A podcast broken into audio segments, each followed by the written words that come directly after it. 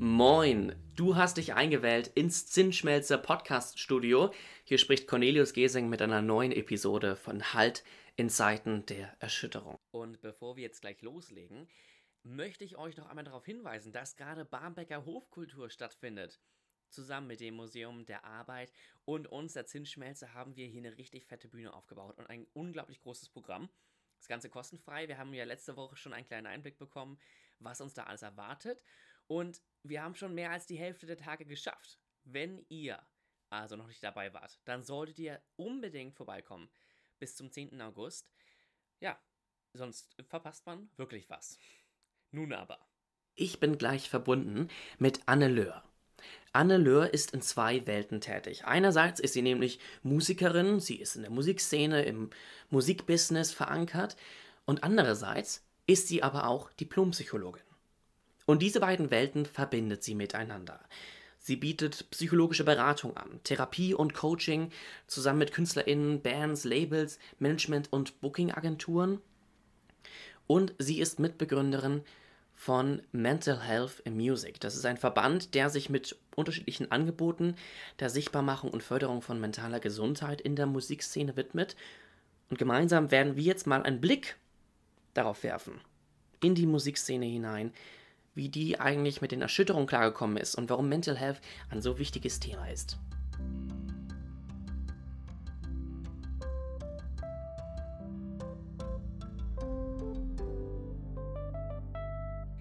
Moin, liebe Anne. Hallo. Wie geht's denn gerade der Musikszene? Das ist natürlich eine komplexe Frage äh, und es kommt wahrscheinlich auch ein wenig darauf an, mit wem man genau spricht. Ähm, alles in allem würde ich sagen, dass es der Musikszene im Moment nicht so geht, wie es ihr vor anderthalb Jahren ging. Ähm, für alle gibt es Veränderungen. Und ob das jetzt in Richtung man hat mal Zeit, Dinge zu reflektieren, ja, oder aus dem Hamsterrad rauskommen ist, ob das äh, extreme finanzielle und Zukunftsängste sind, äh, ob das ähm, vielleicht auch ein Gefühl der Gemeinschaft ist, anders als vorher. Also sagen wir mal, es ist ein Auf und Ab stimmungsmäßig und äh, ist die ganze Palette dabei. Gibt es denn bestimmte Themenfelder oder Punkte, wo du sagst, die, das hat die Pandemie tatsächlich jetzt auch nochmal verschärft?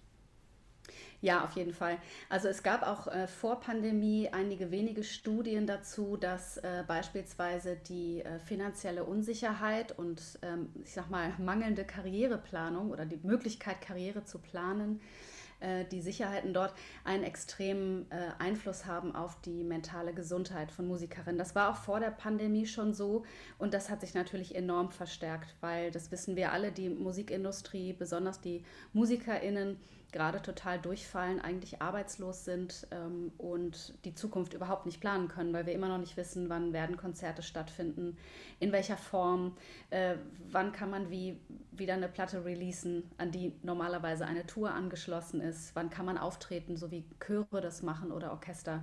Ähm, ja, man fährt so in den Nebel rein, sage ich mal, und das führt dazu, dass man Kontrollverlust erlebt, Unsicherheiten, ähm, Strukturen fallen weg und es macht Angst. Und ähm, das macht nicht nur Angst jetzt für eine Woche oder so, sondern wir wissen, wir haben diesen Zustand jetzt seit über einem Jahr oder ja, ein bisschen über einem Jahr.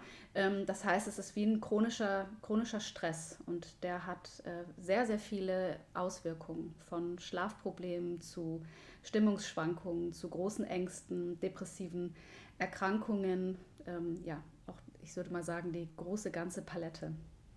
Man hat das ja so ein bisschen vielleicht mitbekommen, gerade jetzt am Anfang des ersten Lockdowns. Ja, lang ist ja. es ja schon wieder.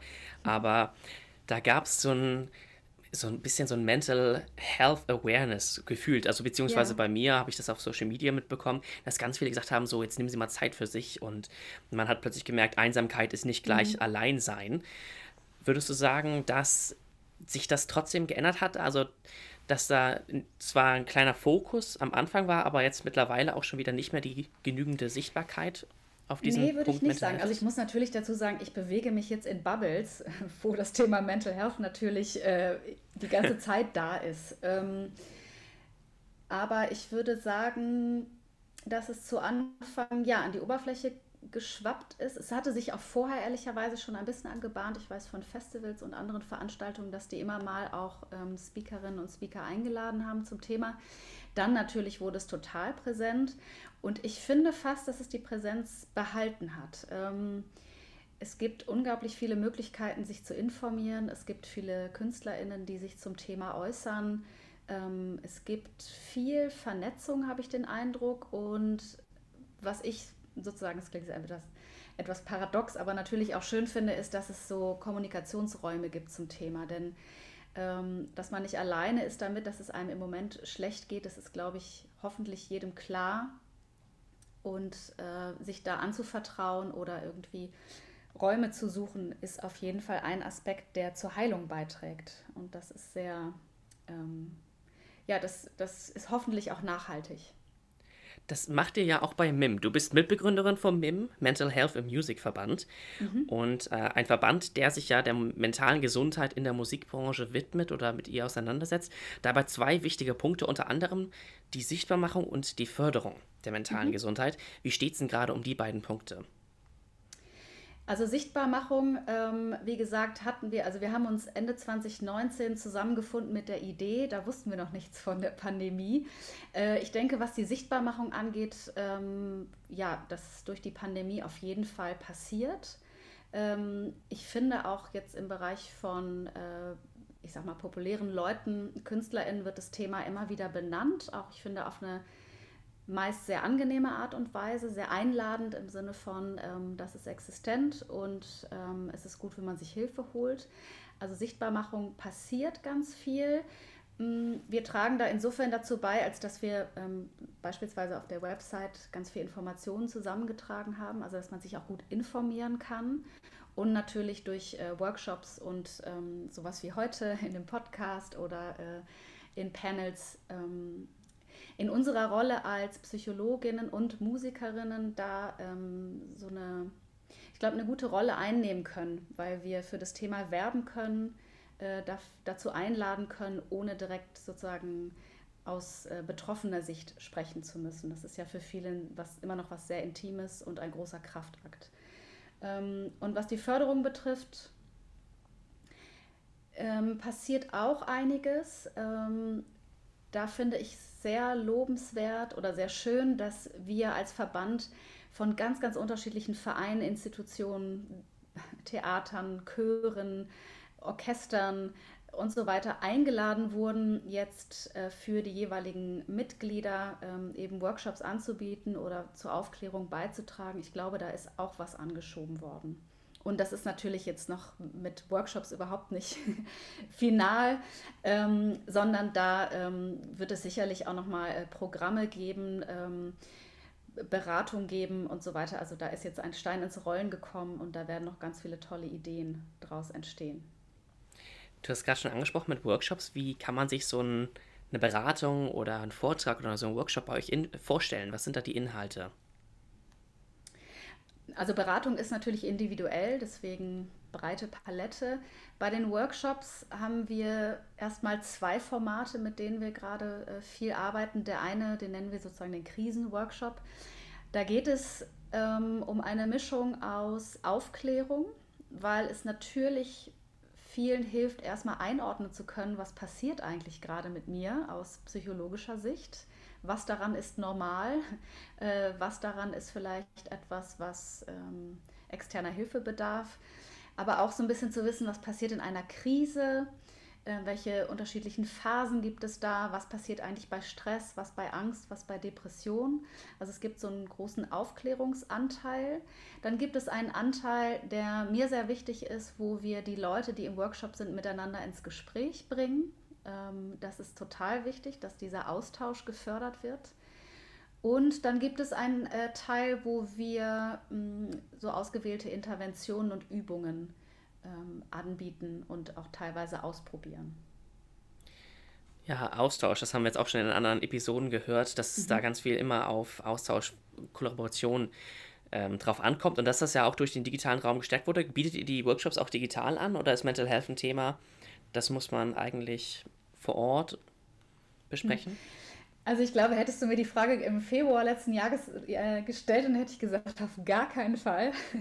ähm, naja, das ist so ein bisschen ein Muss, ähm, dass wir auf äh, digital umstellen äh, mussten und das funktioniert erstaunlich gut, finde ich, weil einfach ganz klar ist, dass die Leute auch darauf eingestellt sind. Ähm, ich finde, es funktioniert natürlich, weil plötzlich auch ganz unterschiedliche Leute zusammenkommen. Also es ist äh, teilweise gar nicht mehr so regional beschränkt oder dass jemand sagt, ich kann jetzt da nicht hinfahren oder ich finde die Zeit nicht mit äh, Hinreisen, Abreisen und so weiter, sondern dass ähm, genau wir dann manchmal da wirklich vor ganz bunten Gruppen sitzen. Das finde ich sehr schön, ähm, auch dass wir nicht nur in Berlin was machen können, sondern in ganz Deutschland. Ganz einfach und ähm, ja, dass manchmal vielleicht auch eine gewisse Anonymität anders gewahrt wird. Also wenn ich in einem Seminar sitze und eine Frage stelle, dann hören die alle oder die Leute sehen vielleicht meine Betroffenheit zu bestimmten Themen, was auch nicht schlecht ist. Das muss man dann entsprechend sozusagen in den Workshop einarbeiten. Ähm, aber jetzt ist es so, dass Leute auch erstmal zuhören können und wenn sie Fragen haben, die beispielsweise anonym stellen können im Chat. Ich glaube, das hat auch Vorteile. Also bisher habe ich nicht den Eindruck und auch nicht das Feedback, dass da irgendwie was ganz grob fehlt. Was glaubst du, woran liegt das, dass man da vielleicht auch anonym bleiben möchte? Ist das Thema in der Gesellschaft noch nicht präsent genug? Hm, ich glaube, es wird präsenter, kommt natürlich auch ein bisschen aufs Alter an, äh, muss man dazu sagen. Hm, naja, es ist ein privates Thema. Also ähm, finde, wir müssen jetzt auch nicht dahin, dass jeder, der, dem es sehr schlecht geht, ähm, der Stimmungsschwankungen hat oder der große Ängste hat, äh, das jedem erzählen muss. Ähm, dementsprechend glaube ich, ist es total wichtig, dass man da jedem die Möglichkeit überlässt, für sich einen angemessenen Umgang zu finden. Ähm, ich glaube, dass es einfacher wird, darüber zu sprechen, wenn man das möchte. Ich glaube auch, dass es in Institutionen hoffentlich so ist, dass die Leute ein bisschen mehr geschult sind und wissen, wie sie jemanden ansprechen, wo sie den Eindruck haben, der Person geht es nicht gut. Aber ähm, ich finde, man muss jetzt nicht den Leuten sagen, man muss unbedingt sich da outen, in Anführungsstrichen, sondern ähm, es sollte die Möglichkeit da sein, wenn ich darüber sprechen möchte, dass ich nicht die Hürden der Scham gehen muss oder ähm, Angst haben muss, dass sich jemand deswegen verurteilt oder negativ bewertet.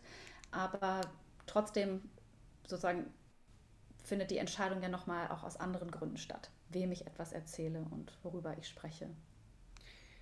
Nun ist es ja so, dass ihr mit MIM euch auf die, auf die Musikszene konzentriert habt. Inwieweit ist denn Mental Health in der Musikszene nochmal einer anderen Bedeutung beigemessen als vielleicht in anderen Bereichen? Hm, ich glaube, es hat mindestens zwei Aspekte, sage ich jetzt mal so ganz intuitiv. Das eine ist natürlich, dass Musik ähm, mit Stimmung zu tun hat. Das heißt, jeder, der Musik hört und Musik macht, nimmt es als etwas wahr, was irgendwie das Wohlbefinden steigert und was äh, stimmungsmodellierend ist. Und äh, psychische Gesundheit hat nun mal mit Emotionen zu tun äh, und Stimmung auch.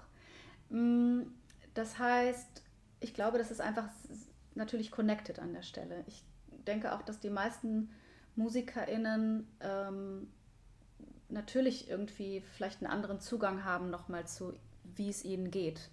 Ähm, weil die Musik etwas mit ihnen macht ähm, oder sie vielleicht über die Musik etwas ausdrücken können, was sie sonst nicht so gut ausdrücken können. Das gilt es nicht für alle, ähm, aber für manche. Äh, das heißt, da ist es einfach Thema. Ich meine, natürlich gibt es auch viele, die sich in Texten und so weiter damit ähm, beschäftigen.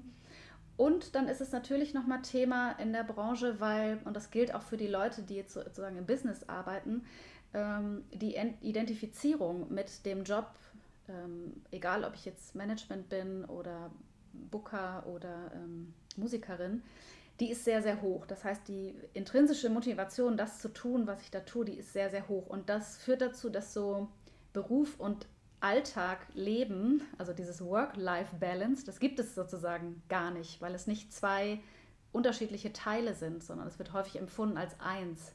Und das macht es natürlich besonders, wenn eine ganz große Motivation und Leidenschaft für das da ist, was ich tue, ähm, kann das natürlich auch dazu führen, dass ich über meine Grenzen gehe ähm, und das sehr oft äh, und dass das wiederum dann zu ähm, psychischen Belastungen führt Stress. Was kann man denn in diesen Fällen vielleicht als ähm, Außenstehende oder als nahestehende Person machen? Also was kannst du unseren ZuhörerInnen und mir ein paar Tipps geben oder einen, Hinweis, was man machen kann, um die Mental Health unter anderem in der Musikszene zu stärken?